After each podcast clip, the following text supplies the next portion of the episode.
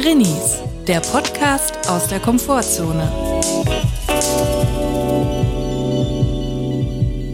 Hallo Leute, hier sind wieder die Drinnies. Hallo. Grüß euch. Wir sind Chris Sommer und Julia Becker. Aber das wisst ihr wahrscheinlich schon, weil ihr habt wahrscheinlich schon ein paar mehr Folgen gehört. Es wird immer wieder gefordert, dass wir uns mal richtig vorstellen, aber darauf habe ich einfach gar keinen Wir Bock. weigern uns. Man kann uns ja auch, ich weiß nicht, ist das überheblich zu sagen, man kann uns googeln. Chris zum Beispiel hat eine ganz tolle Website. Die ist ähm, Mit High-End. viel Liebe gemacht. Eine, eine große Werbeagentur dafür angeheuert. Ich, ich mag das nicht, diesen ironischen Unterton mit viel Liebe, weil ich habe wirklich mir Mühe gegeben. ja, ich weiß. ich habe halt no budget und das Beste rausgeholt. Ja, wir hoffen, es geht euch gut. Und wenn nicht, ist auch okay. Wir sind wieder drin. Heute sind wir ein bisschen angeschlagen, weil wir verschlafen haben. Ja, wir sind relativ spät aufgestanden. Offenlegung, ne? Offenlegung. Ja, wir, das Problem ist ja, also wir haben jetzt Wochenende und am Wochenende stellt man sich ja oft keinen Wecker. Und dann wird es zum Problem, wenn man dann bis vier Uhr morgens irgendwie für Hochzeiten eine Traumreise guckt, weil dann verliert man das Maß an Schlaf und macht einfach komplett durch. Ich frage mich ja auch, also wenn man jetzt, es gibt ja einen Klimawandel, die Jahreszeiten ändern sich und die Vögel und die Tiere, nein, die Vögel machen keinen Winterschlaf, aber die Tiere, die einen Winterschlaf machen, müssen ja vielleicht länger ackern. Ja. Und die gehen ja dann quasi auch zu spät ins Bett. Also weißt du, wenn der Herbst zu warm ist und der Herbst praktisch zu lange geht und der Wintereinbruch spät kommt, dann müssen die ja auch länger aufbleiben im Prinzip. Ja. Haben die dann auch so dieses, also verschiebt sich das dann? Sind die dann auch Matsche, so dieses Gefühl, oh fuck, ich bin erst um vier Uhr morgens ins Bett? Ja. Und wie ist das wohl? Vor allem sind die bestimmt total angepisst, wenn andere von ihren Artgenossen schon unter der Erde sind und sich verkrochen haben und sie müssen als einzige noch bei dem Schiedwetter irgendwie ackern. Das ist ja auch mega ätzend, wenn du weißt, die anderen sind schon am Bubu machen und äh, du selber musst irgendwie noch zwei Monate mal lochen. Ich habe auch mir die Frage gestellt, ob es bei den Tieren auch so, also sie sind ja in Rudel und in Gruppen unterwegs, ob es da, wenn da so Anführer sind, ob die dann auch sagen, ja, dieses Jahr ackern wir länger, wir müssen in die Vollen gehen, wir, Wir, machen müssen schwarze Überstunden. Zahlen schreiben. machen Überstunden, wir gehen später ins Bett, wir machen später Winterschlaf und stehen früher auf als alle anderen.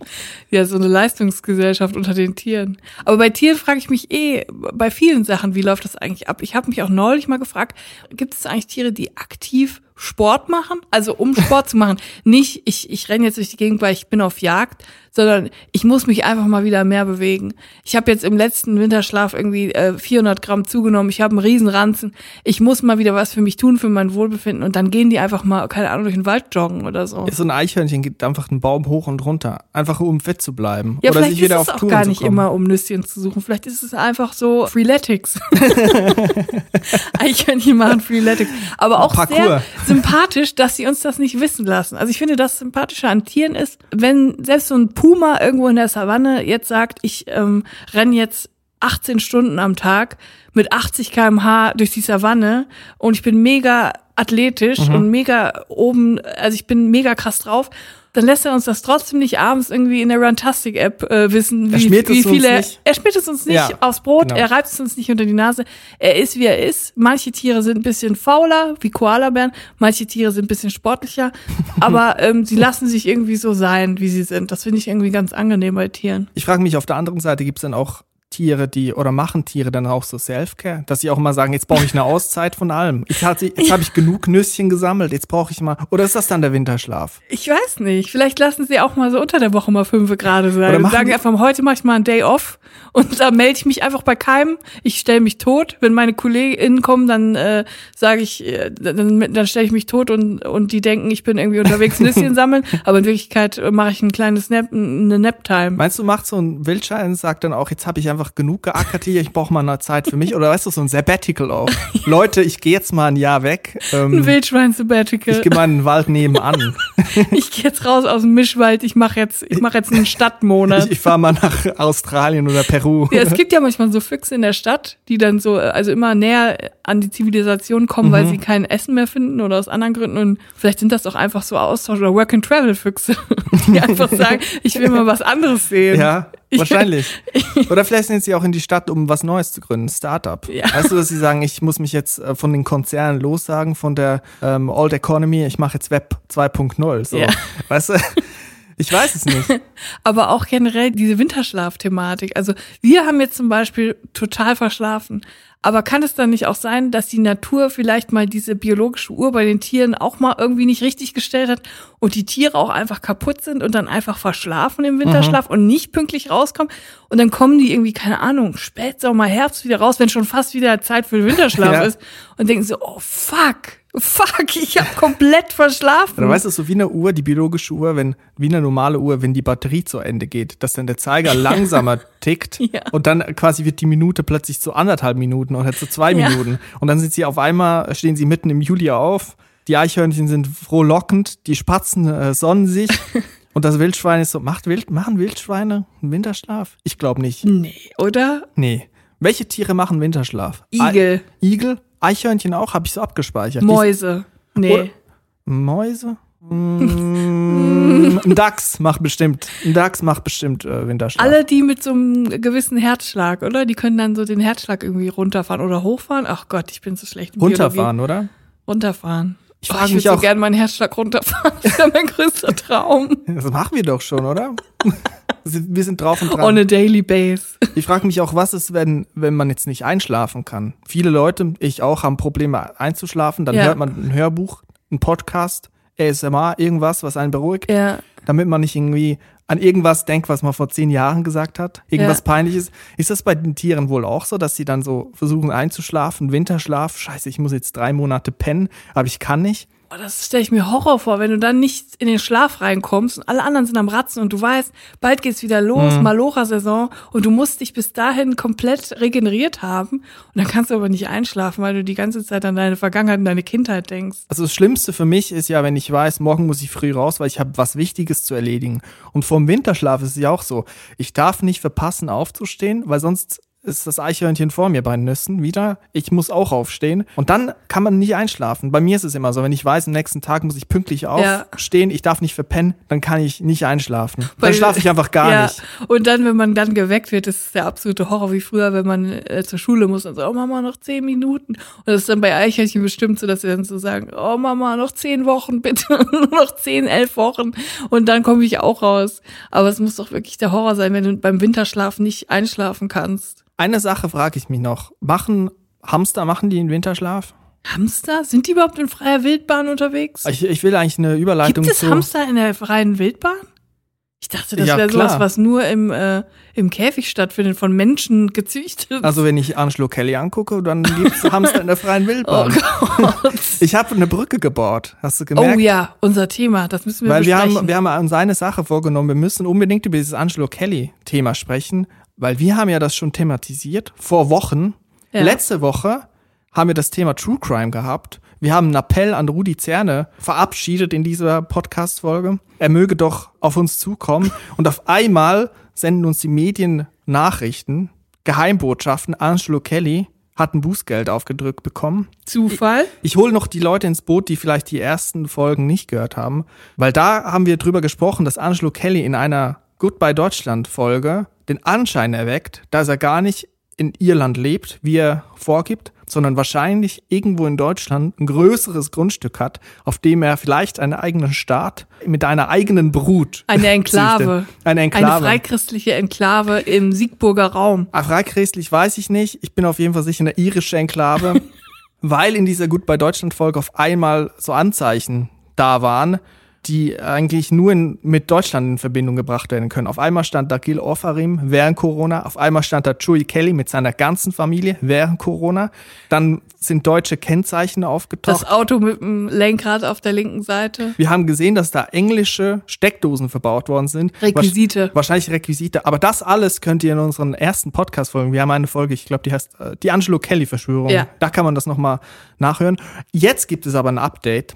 Und zwar diese Woche ist in den Medien kursiert, dass Angelo Kelly ein Bußgeld bekommen hat von 5000 Euro, weil er Kinderarbeit betrieben hat. Also nicht er selber, sondern er hat ein Kind von sich eingespannt. Ja, das kann ja kein Zufall sein. Also ich glaube, da sind gewisse Medien einfach auf unseren Podcast aufmerksam geworden und sind der Sache mal nachgegangen.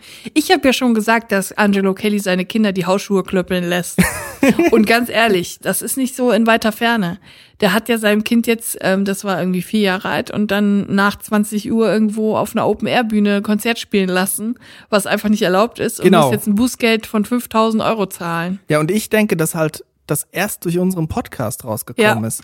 Wir haben da wirklich Awareness für geschaffen, dass da einige Sachen nicht richtig Ja. laufen. Und wir haben die Behörden in Unterfranken oder was das war, darauf gebracht, da mal näher hinzuschauen. Ist doch schön, dass unser Podcast was bewirkt. Was meinst du jetzt, wie wir das weiterlaufen? Wird sich die Kelly, also das, die Kelly Family hat sich ja, glaube ich, schon getrennt, aber wird sich die Angelo Kelly Family, wird sich die jetzt auch trennen? Wird sich der äh, vierjährige Sohn selbstständig machen?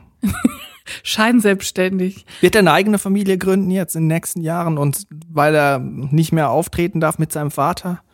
Mit vier Jahren. Ja, er muss ja jetzt auch selber zu, es gibt ja ein Arbeitsverbot quasi für den Vierjährigen und er will ja auch seine Karriere lancieren. Ich unfair. glaube, sie werden ihn jetzt einfach verkleiden und als alten Mann ausgeben. Also sie werden ihm so einen Bart ankleben und so mit noch weiteren Requisiten arbeiten, damit er einfach als äh, volljährig durchgeht. der irische Benjamin Button eigentlich. Ich, ich glaube, Angelo Kelly ist zu allem fähig, wenn es darum geht, seine Familie zu vermarkten. Julia, ich habe eine Frage an dich für unsere Rubrik Drinsider. Drinsider. Scharf nachgefragt. Geht um eine sehr spezifische Situation, die ich letzte Woche erlebt habe. Und zwar bin ich auf dem Bürgersteig gelaufen und gegenüber auf dem anderen Bürgersteig ist ein Arbeitskollege mir entgegengekommen, also auf der anderen Straßenseite. Und ich hatte aber keine Lust, mit ihm zu sprechen. Ich habe ihn eine Weile schon nicht mehr gesehen, wegen Homeoffice und so. Ja. Ich habe ihn deswegen zugewunken und bin weitergegangen. Und danach habe ich mich so schlecht gefühlt, weil ich dachte, scheiße, wahrscheinlich hätte ich auf ihn zugehen müssen, die Straßenseite wechseln müssen und mit ihm sprechen und kurz paar Worte wechseln. Und da ist meine Frage. Ja. Was ist der Radius?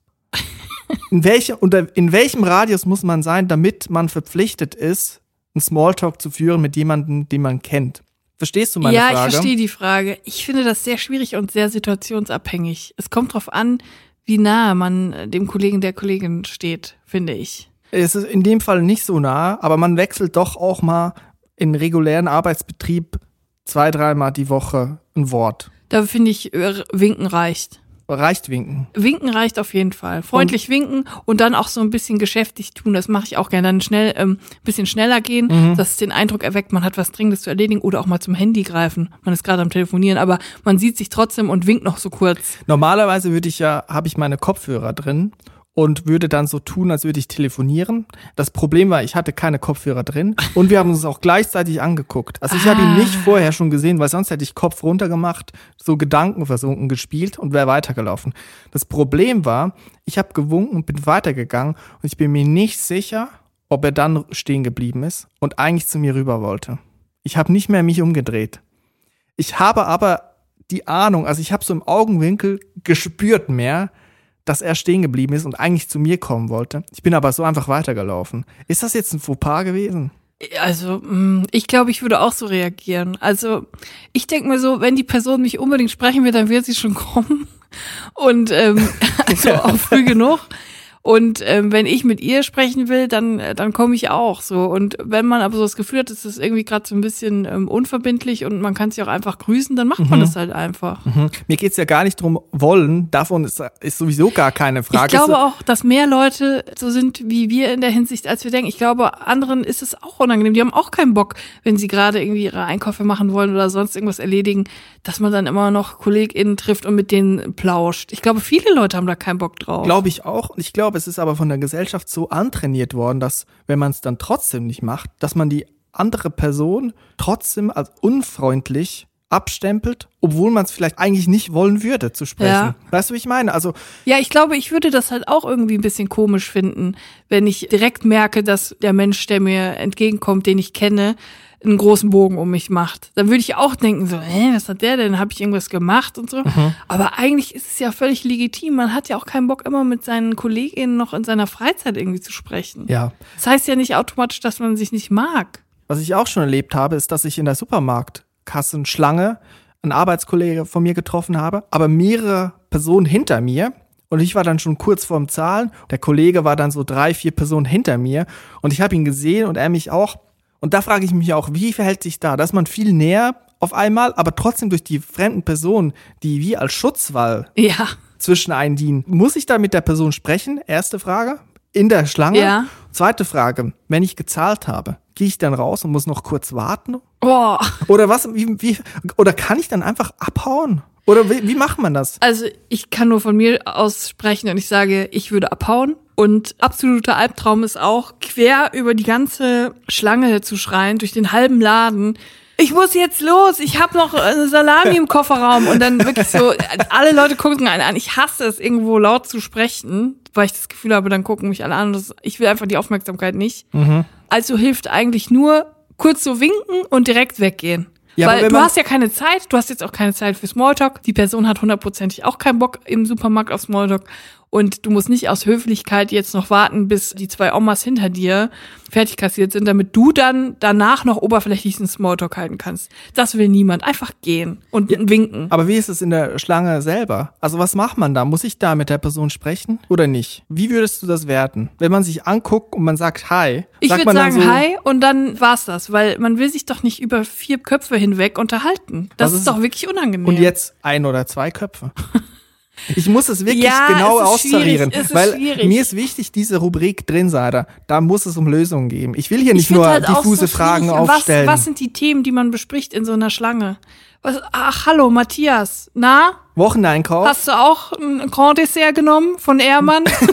Ja. Keine Werbung übrigens. Aber was, worüber du, Julia, sprichst du du? musst wirklich aufhören, es diese Markennamen zu nennen. Ja, hast du auch irgendwie drei Paprika äh, bunt gemixt genommen? Niemand hat drei Paprika bunt- bunt gemixt. Aber verstehst du, was ich meine? Worüber willst du denn sprechen, während zwei fremde Menschen zwischen dir stehen? Ja, eigentlich geht's gar nicht, ne? Es geht nicht und es soll auch nicht so sein. Dafür ist die Situation nicht geschaffen. Man soll sich einfach freundlich Hallo sagen und dann geht jeder seines Weges. Okay, dann haben wir eigentlich die Frage geklärt und zwar in beide Richtungen. Ich muss nicht mit anderen ArbeitskollegInnen in der Supermarktkasse Schlange sprechen, Ja. aber sie dürfen auch nicht mit mir sprechen. Ja, Das kann man nämlich auch so man sollte auslegen. Leute auch nicht in so eine unangenehme Situation bringen. Also Nein. selbst wenn ich jetzt sage, mir macht es gar nichts aus, quer durch die äh, Supermarktkassenschlange zu schreien, muss man immer davon ausgehen, dass das Gegenüber das vielleicht nicht so gut findet und nicht so gern macht. Unfreiwillige Aufmerksamkeit, das ist doch das, um was es geht. Man will die nicht. Genau. Ich würde sagen, ein, eine Faustregel für das Aufeinandertreffen im Supermarkt beziehungsweise im öffentlichen Raum ist immer ein freundliches Hallo schadet nie und alles, was darüber hinausgeht, kann man sich sparen. Ja, das ist doch wunderbar. Dann haben wir wirklich wieder Lösungen hier Wir sind der bereitgestellt. lösungsorientierte Podcast. Das freut mich wirklich. Das war's mit Drinsider. Trinsider. Scharf nachgefragt. Das ist nämlich auch eine Sache, die ich an der Schweiz so ein bisschen vermisse. Da würde es nicht vorkommen, dass im Supermarkt jemand quer durch den Laden schreit, Hajo, was machst du denn hier? Wie geht's dir denn? Das sind die Leute so zurückhaltend. ja, distanziert. Ja, man könnte auch, man könnte auch verknorzt sagen. Aber ich würde sagen, dass es dort fast schon als Affront gelten würde, wenn man jetzt in der Kasse über drei, vier Köpfe hinweg sprechen würde. Weil vor allem für die Leute, über die hinweg gesprochen wird, ich glaube, die würden sich genervt fühlen und das würde als unsympathisch abgestempelt werden. Vor allem bei auch so bei so einer, ich sage, delikaten Sache, wie an der Kasse stehen, wo es dann auch um Geld Ja. Austausch geht, was die, in der Schweiz sowieso schon irgendwie ein Thema ist. Also da sieht man reihenweise rote Köpfe, wenn mal der PIN-Code falsch eingegeben wird an der, am Lesegerät der Ja. EC-Karte. Wenn da jemand einen PIN-Code falsch eingibt, dann direkt Die rote größte Köpfe. Angst der SchweizerInnen ist, dass die Leute denken könnten, sie hätten kein Geld. Richtig. Das ist wirklich heftig. Aber ich finde es wirklich angenehm, ähm, dass dieses Verhalten im öffentlichen Raum in der Schweiz, habe ich ja schon mal gesagt, finde ich sehr angenehm und auch beim Einkaufen. Es ist einfach, die Leute sind einfach ruhig, die sind entspannt, also nicht immer entspannt, aber sie stressen dich jetzt nicht so. Rein äußerlich, es wird dann innerlich brutal angespannt Ja. und es wird alles in sich reingefressen und deswegen hat auch die Schweiz eine hohe Suizidrate. Das kann man auch als Fun Fact. kann man als Fun Fact hier einbringen. Aber meinst du, ist auch dann der öffentliche Raum in der Schweiz ruhiger, also wirklich stiller, leiser als Deutschland? Das kann ich natürlich nicht einschätzen. Da bräuchten wir da mal so ein, ähm, wie heißt das? Äh, Geigenzähler? Nee. Ein Barometer. Dezibelmesser. Wie Ja. heißt das? Womit man die äh, Dezimeter, Dezi. weiß ich nicht. Keine Ahnung. Da müssen wir mal nachmessen. Aber ich kann es mir ehrlich gesagt vorstellen. Also ich habe ehrlich gesagt äh, auch noch nie erlebt, dass es im Schweizer Zug oder in der Straßenbahn oder so irgendwie laut war. Ja, doch, doch. Das gibt also, schon. also schon laut, aber nicht so fremde Leute brüllen durch zwei Waggons über ihr Privatleben. Was mir halt auch auffällt, dass die Leute, die irgendwo arbeiten, zum Beispiel im Supermarkt, dass die auch untereinander ruhiger sind. Da wird nicht über die Regale hinweg Ja. geredet, sondern man geht irgendwie zueinander hin. Ich weiß nicht, ob das so trainiert wird einfach oder ob es einfach im Naturell liegt und in der Kultur.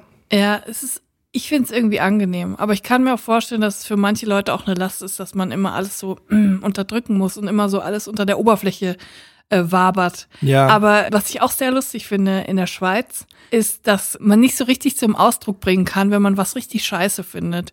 Die Leute Ja. sagen nicht, boah, ich finde das so scheiße. Die sagen einfach, es ist noch speziell gsi. Es ist noch speziell gsi. weißt die können, es ist einfach, egal was die scheiße finden, egal worum es geht, es kann noch so schlimm gewesen sein. So, ja, wie war's denn damals, als Das du mit deinen vier Kindern äh, auf der Autobahn tödlich verunglückt bist? Es ist noch speziell das Das so hast du gut. sehr gut beobachtet, aber es wird sehr wahrscheinlich sehr negativ jetzt gewertet von der Schweizer Hörerschaft, weil, Warum? weil man gar nicht mag, wenn Deutsche über die Schweiz sprechen. Aber ich darf das doch jetzt mal langsam. Ich bin jetzt Ja. wirklich sehr lange schon mit einem Schweizer hier unter einem Dach. Ja, und außerdem äh, hast du auch einfach recht. Die Also Schweiz das ist, die das ist fast eine zweite Heimat für mich geworden. jetzt übertreibt man nicht. Ich bin Eidgenossin. Vor allem für dein Geld ist eine zweite Heimat geworden. Hallo. Jetzt wollen wir nicht die falschen Behörden hier Du kriegst auch aufmerksam gleich machen. Bußgeldbescheid über 5000 Euro. Ich finde die Schweiz toll und ich finde es toll, dass man einfach sagen kann, es ist noch speziell gewesen. Und das kann halt- im Prinzip alles heißen. Das Ding ist halt, es ist halt einfach zurückhaltend, aber es ist oft auch, kippt es in das passiv-aggressive. Ja. Also es ist auch, weißt du, wenn man die Sachen in sich reinfrisst und dann wird ja viel Konjunktiv angewendet, würde, könntest du, hättest du, hättest du Zeit, heute vorbeizukommen, wenn es dir denn passen würde. Sowas Ja. stellt man sich wirklich, wenn man jetzt irgendwem eine SMS schreibt oder so. Und in Deutschland ist es einfach, hast du Zeit, kommst du vorbei. Ja. Das ist der Unterschied, aber in- das Freundlichkeit kippt auch in passive Aggressivität. Und das fand ich auch lustig zu beobachten, um nochmal ganz kurz zu diesem furchtbaren Hochzeitsformat zurückzukommen. Von letzter Woche, ja? Genau. Vier Hochzeiten und, und eine, Traumreise. Traumreise. Da gab es nämlich eine Woche, die wir jetzt geguckt haben, wo auch eine Schweizerin dabei war. Und das war eine ganz interessante Beobachtung. Denn Mhm. am Ende, wenn Punkte verteilt werden, hat äh, eine von den deutschen Bräuten gesagt, das Essen war kalt, das Steak war irgendwie Mhm. faserig, das Gemüse war total lapprig. Ich gebe acht von zehn Punkten, was ja eigentlich viele Ja, Punkte ja, sind. genau. Aber erstmal so richtig hart, einfach so. äh. Und die Schweizerin hat gesagt, das Essen, es ist schon speziell. gewesen. Mach es nicht. es war auf jeden Fall speziell. die- sie hat gesagt, es war speziell. Ja. Sie, war sie ist sehr höflich geblieben und dann hat sie gesagt, fünf von zehn Punkten. Ja, genau. Man sagt dann sowas wie, es war etwas kalt, es war ein Leicht- wenig, ein leicht wenig kalt, leicht kalt. Fünf von zehn Punkten. Und das ist, glaube ich, der große Unterschied. So. Ich weiß nicht, die meinen das ja auch nicht böse, die Deutschen. Ich glaube, die checken es manchmal nicht, wie rough und wie hart sie sind, Ja. also wie hart sie das rüberkommt. Und am Ende geben sie dann aber doch ganz freundliche acht Punkte, weil es eigentlich alles mehr oder weniger okay war. Es war eigentlich gut, es war eigentlich lecker. So. Aber sie finden immer so das Haar in der Suppe. Und bei Schweizern ist es eher so, ich bleibe höflich, ich bleibe anständig, ich äh, hebe das Positive hervor und ich gebe dir am Ende fünf Punkte. Ich denke mir auch oft, wenn ich jetzt Bares Ferraris gucke, dass das, was Horst Licht da, ab, da abzieht, so mit Schulter, Arm anfassen, besonders bei Frauen, ich glaube, bei Männern macht das überhaupt nicht, bei älteren Frauen gerne. Und dann nennt er sie auch Schätzelein, so diese Niedlichkeitsform. Wenn ich mir denke, dass man das in der Schweiz machen würde, so jemanden Schätzelein zu nennen, also das wäre ein Skandal, glaube ich. Wenn jetzt da für die Schweizer, wenn jetzt da Räubi Koller steht, die Deutschen werden ihn nicht kennen und sagt, Scherzli, wa- was hast du da dabei? Das würde, Ja. also der, der würde direkt rausfliegen. Ja. Zu Recht aber auch. Also das finde ich halt auch so, dieses Nähe-Distanz-Ding, dass manche Leute das einfach nicht begreifen, wie schnell etwas ähm, in so eine Übergriffigkeit rutscht in Deutschland. Und da wird das dann immer so weggelacht und hahaha, ist doch alles nur Spaß. Aber es gibt, es, es macht mich auch irgendwie froh, es gibt mir Hoffnung, dass es auch Länder gibt, wo sowas schon reicht, um zu sagen, so, du bist jetzt hier raus. Ciao, auf Wiedersehen. Man fasst keiner fremden Frau an den Arm und nennt sie nicht Schätzli. Ja. So, das finde ich irgendwie cool. Das, das finde ich irgendwie beruhigend. Auf der anderen Seite muss ich auch sagen, bei Bares Ferraris könnten auch mal die VerkäuferInnen ein bisschen besser mitspielen, finde ich. Weil mir nervt, dass diese ganzen Abläufe da, dass die nicht geklärt sind. Ja. Die Leute warten, bis Horst Lichter nachfragt, ob er sie duzen kann. Das ist der erste Fehler. Man muss reinkommen und direkt sagen, hallo, ich bin der Peter. Ihr könnt mich aber auch Stefan nennen. Genau. Man muss ist- direkt in die Offensive gehen. ich finde, bei Bares Ferraris wird zu viel Zeit verschwendet. Weißt Ja. du, mit diesem ganzen Rumgefrage. Vor allem langsam wissen wir doch alle, wie das Format funktioniert. Es gibt das jetzt seit, keine Ahnung, zehn Jahren, zwölf Jahren. Mhm. Wir wissen, wie es abläuft. Wir wissen, was Horst gerne hören will. Er will gerne hören, hallo, du kannst Peter zu mir sagen, ich bin dein bester Freund, ich fahre auch Motorrad, komm, Ja. wir machen ein bisschen Smalltalk, Oder wo wir gerne langfahren. Schnurrbart, Schnurrbart, Schnurrbart, Koch. Oldtimer, Butter mit Butter kochen. da kannst du einfach äh, aus diesen fünf Themen kannst du das raus und kannst sagen, hallo, nenn mich Peter, ich bin dein neuer bester Freund Mhm. und hier. Und was VerkäuferInnen auch immer falsch machen, sie googeln vorher schon oder Ja. informieren sich schon bei anderen Ja, ja. Leuten, äh, wie viel ihr Stück wert ist. Ja. Und das ist so langweilig, weil was wir als ZuschauerInnen sehen Ja. wollen ist, eine Person kommt mit etwas sehr Wertvollem rein und dann Mhm. fragt Horst, wie viel willst du dafür haben? Und sagt die Person 10 Euro. Da ja, bin genau. ich froh. Und das ist wirklich, da muss man auch mitspielen. Also ich finde, es ist die Pflicht von jedem, jeder, jedem VerkäuferInnen bei Bares Ferraris zu googeln, was das Ding wert ist, weil man will auch nicht 5-Euro-Stücke dort haben. Man will schon richtig geile Pötte da am Start haben. und dann muss man aber reinkommen und sehr Tiefstapeln, Demut. immer tiefstapeln. Demut. Ich will Sagen, die Leute, ich will nur 10 Euro mehr nicht. ich will die Leute zu Kreuze gekrochen sehen, da reinkommen und sagen, ja, ich weiß, also innerlich, ich weiß, mein Schmuck, der ist 5000 Euro wert, aber ich sage jetzt 200 Euro, weil es ist Entertainment, was wir hier wollen. Ja. Und Horst es ist auch ganz geil, wenn er, wenn er erstens nachfragen muss, ob er duzen kann, dann wird er pumpig. Und wenn die Leute auch exakt den Expertisenpreis schon vorhersagen, also wenn der Schmuck Expertise zweieinhalbtausend ist und sie wissen das, die VerkäuferInnen, und dann auch schon sagen, ich will zweieinhalbtausend, Ja. dann wird er auch pumpig. Dann ist immer so, äh, das ist aber eine Stange Weil, Geld. weil Horst weiß genau, er will die zweite goldene Kamera. Und Und dafür braucht man Emotions. Und dafür brauchst du diese Fallhöhe zu sagen, er hat das Ding auf dem Dachboden gefunden, er denkt, es ist 10 Euro wert und es ist 34.500 Euro wert. Es ist ein Riesending und dann will er die Emotionen aus den Leuten rauspassen. Er will die, das Erstaunen in seinem Gesicht. Man muss also auch acten. Man muss Ja. so tun, als würde man aus allen Ja. Wolken fallen. Was? 34.000 Euro? Ich habe das für 2 Euro auf dem Flohmarkt gekauft. Und dann müssen Tränen fließen. Tränen müssen das fließen. brauchen wir. Und dann freuen wir uns. Wir freuen uns immer nur, wenn die Sachen viel mehr wert sind, als die HändlerInnen denken. im Expertisenraum müssen Tränen fließen und im HändlerInnenraum, da muss, muss der Schweiß fließen. Ja. Da will ich Schweißflecken sehen, da will ich Schweißperlen auf, auf der Stirn sehen. Ich will die Leute am Boden sehen, kämpfen für ihr Recht. Ich finde aber auch, wenn wir jetzt noch mal zurückgehen zum Expertisenraum, das gefällt mir immer so, wenn da, ich glaube, wiederum nur Frauen mit sozialen Berufen sind. PflegerInnen, Ja. Sozialarbeiterin, dann ist immer Horst der Typ, der dann sagt, Der sagt dann immer, wenn, wenn die Expertise rauskommt, dann sagt er immer zu der Frau, ist immer, ich habe es auch noch nie erlebt, dass das zu einem Mann gesagt hat, er sagt das nicht. nur zu den Frauen, tu mir einen Gefallen und mach was für dich. mach was für dich, mach mal Wellness, was Schönes. geh mal schön essen.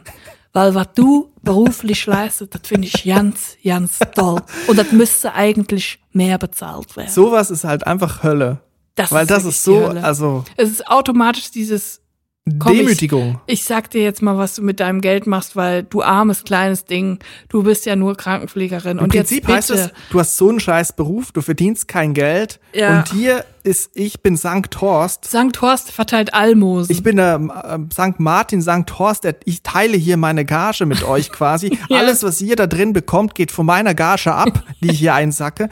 Und tu dir was Schönes. Mach was für dich. Wen findest du die beste Expertin? Ja, also da muss ich nicht lange nachdenken. Das ist natürlich Hei Dr. Heide Rezipazabel, das ist ganz klar. Ja. Das ist fundiertes Wissen, die hat jahrelange, jahrzehntelange Erfahrung.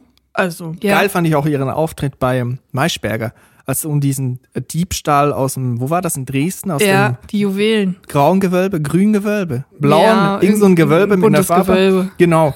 Da wollte halt Maischberger von ihr hören, irgendeinen Preis, ne? So einen Expertisenpreis. Was kostet das Ding? Ja. Und Heite Rezipazabel hat dann drei oder viermal wirklich betont, dass man es eigentlich gar nicht schätzen kann. Da hat man einfach die große Klasse, La Grande Classe von Heide, Rezipazabel gehört. Mir gefällt aber auch Kolmar Schulte-Golds. Was sagst du zu ihm? Ah, den finde ich auch super. nenn Der ihn ja- fünfte Beatle. Genau, den fünften Beatle mit den schönen Westen. Ja. Immer ein bisschen zu eng. Toupet, ja oder nein, sei dahingestellt. Ist auch nicht Super wichtig. Typ. Nein, das ist ein super Typ. Sehr fachkundig. Immer sehr freundlich, äh, zurückhaltend, aber äh, fundiertes Wissen auch und besonnen. Er ist sehr besonnen und er freut sich. Man merkt ihm seine Freude an der Geschichte der Objekte, merkt man ihm an. Er hat Freude daran, das irgendwie zu sezieren. Wo kommt Mhm. was her? Wie alt ist etwas? Wie ist etwas aufbereitet? Es macht einem einfach Freude, ihm zuzuhören. Er, und er respektiert auch jedes Objekt. Das gefällt mir sehr Ja. gut. Wenn er auch sieht, okay, das ist ein Kunstdruck, das ist nicht viel wert. Er weist trotzdem auch darauf hin, wie schön das Bild ist, was gedruckt wurde. Ja. Er respektiert es. Und das ist auch für mich so ein Typ, wenn jetzt eine Kackscheiße da serviert wird, dann würde er auch sagen, ist nur speziell gewesen. Und das gefällt mir persönlich an ihm. Ja, wir dürfen jetzt nicht zu viel Bares verraten. Es gibt bestimmt Nein, auch nein. HörerInnen, die das gar nicht gucken. Guckt das euch doch mal an. Guckt es euch mal an, es ist sehr entschleunigend, wenn man das so Es nennen würde darf. mich auch interessieren, was ihr so drüber denkt, wie ihr das wahrnehmt. Vielleicht nehmen wir es auch anders wahr als die ganzen Ich glaube, wir sind schon so lange dabei, dass wir schon so einen verklärten Blick auf diese Sendung haben. Vielleicht ist es auch einfach scheiße. Und wir tun die ganze Zeit so, als wäre das so mega geil. Ich würde gerne so das Coaching geben für die VerkäuferInnen, die da Ja. auftreten. Also das, was wir genannt haben vorhin, Demut, Show, Entertainment und dann aber auch Verkaufsgeschick, maximaler Gewinn, durchschlagen. Die brauchen auf jeden Fall einen Crashkurs kurz vor der Aufzeichnung. Und was ich auch nochmal betonen möchte, falls jemand von Warner hier mithört, bitte, die Einblendung des Expertisenpreises im Händlerraum ist zu kurz. Bitte lasst sie einfach stehen während des Bietergefechts. Lasst diese Einblendung stehen. Wenn man kurz nicht hingeguckt hat, hat man vergessen, wie viel das Objekt wert ist. Weil ja immer bevor die Person in den Händlerraum kommt, Mhm. Kommt ja noch eine andere, ein anderes Objekt. Das wird ja immer zwischengeschnitten. Dann ist man auch verwirrt. Bitte lasst diese Einblendung stehen. Mhm. Man das ist mein größter Wunsch. Und wenn dann nicht bald was passiert, dann muss ich leider, muss ich leider den öffentlichen Weg gehen und eine Petition starten. Man kann es ja nicht oft genug sagen. Wollen wir uns nicht auch mal dort bewerben? Ich habe irgendwie mal, ich habe ja Lust Ich da. hab nix. Hast du nichts zu verkaufen? Ich Irgendwas? Hab, ich hab gar nix. Wir müssen dann mal auf den Flohmarkt gehen und irgendeine Schüssel oder Irgendeinen was. Driss kaufen. Ja, irgendwas. Oder ich mach selber was. Können wir nicht jemanden fragen, der uns was malt und dann gehen wir da hin und gucken, ob wir damit durchkommen? Ich mal einfach auf irgendeine Ikea-Tasse unten das Meißenzeichen drauf. Ich wäre auch gerne einfach so ein Komparse im Hintergrund. Es gibt doch immer die Leute, die da rumstehen, die Statisten mit den Schrottsachen in der Hand. Ja, und ich frage mich jedes Mal, was sie sprechen, weil die ExpertInnen im Hintergrund ja trotzdem mit denen sprechen und sie so beraten quasi und über das Objekt sprechen. Und ich frage mich Mhm. immer, machen die gerade wirklich äh, eine Beratung oder reden die einfach übers Wetter? Ja, und manchmal, wenn man da genau hinguckt, was die in den Händen halten, das sind halt einfach so Alltagsgegenstände, Das so, Tupperdosen, von- von- Taschentuch, sowas, was gerade so dabei ist. komplett. Die Uhr, die Auch man so gerade trägt, Ikea-Sachen immer. ein Portemonnaie, was man zufällig in der Tasche hat. Wir müssen jetzt mal aufhören mit Bares Ja. Verras. Ich glaube, es sprengt hier komplett den Rahmen gerade. Gibt's noch was, über was du heute sprechen möchtest? Da fällt mir gerade ein, ich habe was, was ich äh, glaube, ich verkaufen könnte. Echt? Aber ich müsste sehr lange suchen. Und ich bin mir nicht sicher, ich bin mir so zu 30 Prozent, sagen wir 20 Prozent sicher, dass ich es noch habe. Aber das ist wirklich ein Relikt. Oder? Ach, ich vergesse jedes Mal, wie es heißt. Reliquie? Äh, beides. Gotteszeug, hast du Gottes, letztes Mal gesagt. Gottes Zeug, das hat hohe Wellen geschlagen. Es ist was Aber ich werde Heiliges. mich dafür nicht entschuldigen. Es ist was Heiliges für Broses-Fans. also, es, ich muss die Geschichte kurz Ist es erzählen. dieses Teil ähm, Augenbraue von Sham? Nein, ja, das fehlende Stück Augenbraue Ja, genau. von Jam. Habe ich in so einem kleinen Schächchen aufbewahrt. Nein, also ich war früher auch ähm, kurz Broses-Fan, aber nicht so sehr wie von No Angels, aber Bros war halt so das nächste Ding. Und als die in Siegen, meiner Heimatstadt, waren, um ein ihr erstes Konzert zu geben von der ersten Tour, musste ich natürlich dahin und zwar schon einen Tag vorher und musste da vor, dem Hotel mit meiner äh, Freundin, mit der ich früher auch immer so viel geklaut habe, Ja, wie alt warst du da? ähm, da war ich zwölf. Mhm. Mit meiner Freundin musste ich dann, elf oder zwölf, musste ich dann vor dem Hotel campieren und warten, bis einer von denen mal rauskommt. Damals, was wenige wissen, war Giovanni von Broses mit Vanessa von den No Angels zusammen.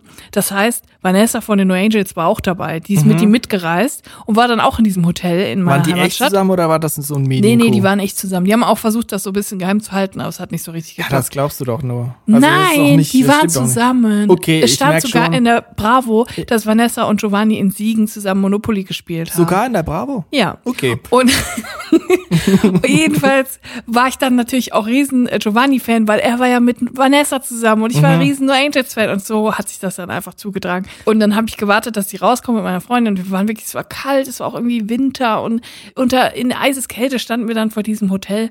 Und irgendwann öffnete sich oben ein Fenster und alle schon so am Schreien. Also man muss sagen, wir waren vielleicht, da waren bestimmt 30 Kinder, so. 30 Teenie-Mädchen, die alle geschrien haben, Shayham und so, die komplett ausgeflippt sind. Und dann ist oben Fenster aufgegangen. Und dann lugte da auf einmal Giovanni Zarella aus dem Fenster und warf ein Kleidungsstück runter. Und von oben haben wir halt einfach gesehen, da kommt was runtergeflogen und alle haben sich drauf gestürzt und ich stand halt so, in, also so klug ganz vorne, dass ich es direkt gefangen habe. Was war's denn? Also, ich sag's jetzt mal so. Es war zu 80 Prozent Wahrscheinlichkeit war es eine Unterhose. es, ich kann es nicht zu 100 Prozent sagen. Es gibt auch noch die Vermutung, dass es eventuell so ein Polyester-T-Shirt war, so ein eng anliegendes Sport-T-Shirt. Aber ich weiß es nicht mehr, weil daraufhin sind die anderen Kinder wie Hyänen auf mich gestürzt und wollten alle ein Stück davon haben. Das heißt, wir haben dann, um es fair zu gestalten, das direkt zerschnitten in gleich große Teile. Das ist und unglaublich. jeder hat ein Stück bekommen. Und es ist, glaube ich, eine Unterhose gewesen. So wie beim Jesuskreuz, wo man so dann so die einzelnen Splitter auf der ganzen Genau. Welt sind die verteilt. Ja, mit ist dem die Unterhose von Siegel. Giovanni Zarella ist auch auf der ganzen. Der Papst Wahrscheinlich Clemens der Neunte hat im, ganzen, Im ganzen Siegerland ist die Unterhose von Giovanni Zarella verteilt. Man kann die auch so puzzelmäßig wieder zusammensetzen, irgendwann, wenn alle Teile wiedergefunden werden. Ich will jetzt nicht den nächsten Skandal heraufbeschwören, aber Giovanni Zarella war wie alt damals? Ich schätze mal so 20. Und er hat gesehen, dass da Kinder, Kinder? stehen. 11, 12, 13, 14 vielleicht. Und er wirft seine Unterhose, wahrscheinlich seine getragene Unterhose raus. Aber ich will jetzt niemandem Also erstmal muss ich sagen, es hat sehr gut ist das- gerochen. Es war das- frisch gewaschen. Ist das nicht ein Fall für Herbert Reul schon? Also ich will jetzt nicht. Ich möchte, deswegen sage ich, ich bin mir nur zu 80 Prozent sicher, dass es eine Unterhose war. Ich möchte Okay. auch nichts Böses unterstellen. Es kann sein, dass es ein T-Shirt war. Ich habe jedenfalls jahrelang äh, damit gelebt, mit, mit dem Wissen, dass es eine Unterhose ist. So, das hat- war die Moment, du gängige hast gesagt, Meinung. Sie hat sehr gut gerochen. Sie hat sehr gut Woher gerochen. weißt du das? Wir haben alle daran gerochen. Es war so einparfümiert. Also es war wirklich einparfümiert. Ich Meinst weiß noch genau, so- wie das roch. Vielleicht waren das, Das auch hat so Show, extra gemacht. Vielleicht waren das auch so Show-Unterhosen, die, die sie auf, weißt du, so ein Multipack gekauft und dann einparfümiert und dann zum Rauswerfen aus dem Fenster. Ja, kann sein. Auf jeden Fall war ich dann die Gelackmeierte, weil alle wollten ein Stück davon und ich wollte eigentlich nur das alleine behalten. Und dann haben wir aber wirklich so mit System, jeder hat ein Stück bekommen. Mhm. Und dann habe ich mir die in so eine kleine, weißt du, so, ähm, wo eigentlich so Drogen drin sind, diese kleinen Ja, äh, also, ja, ganz genau. kleine. Und da habe ich das reingemacht, so quasi vakuumiert. Und dann habe ich da so ein Loch reingemacht und das an eine Kette gebunden.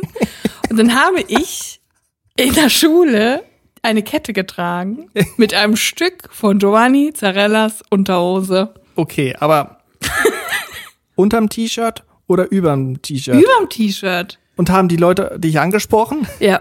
Und mein Kunstlehrer hat mich darauf angesprochen. Ich habe dem das dann gesagt und dann hat er mich angeguckt, als wäre ich komplett geisteskrank und dann habe ich sie nicht mehr angezogen. Ich sage Expertisenpreis 60 Euro.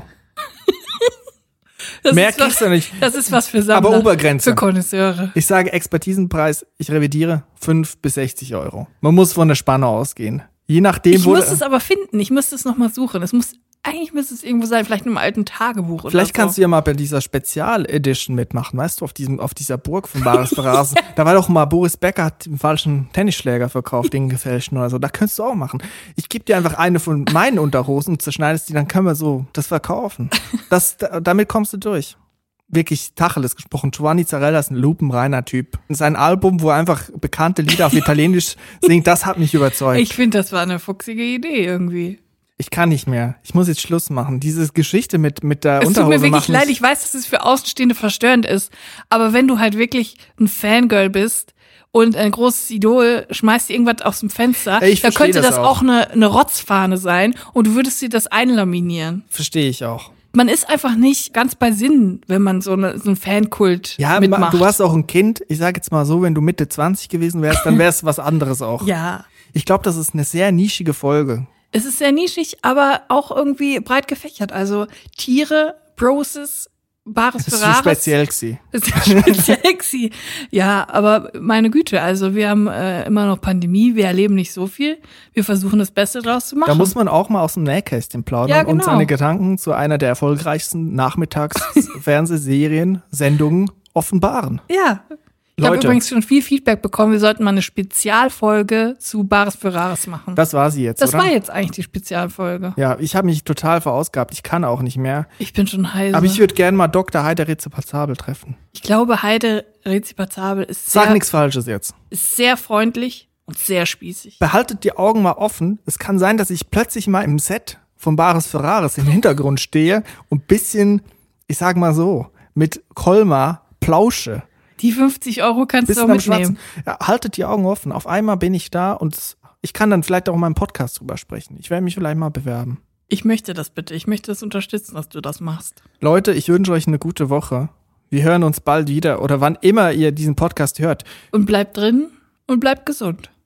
Tschüss. Tschüss.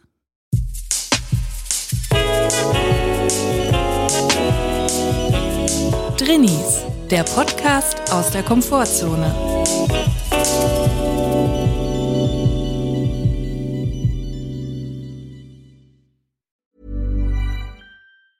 Hi, I'm Daniel, founder of Pretty Litter. Did you know cats tend to hide symptoms of sickness and pain? I learned this the hard way after losing my cat, Gingy. So I created Pretty Litter, a health monitoring litter that helps detect early signs of illness by changing colors, saving you money and potentially your cat's life. Pretty Litter is veterinarian developed, and it's the easiest way to keep tabs on your fur baby's health right at home. Go to prettylitter.com and use code ACAST for 20% off your first order and a free cat toy. Terms and conditions apply. See site for details.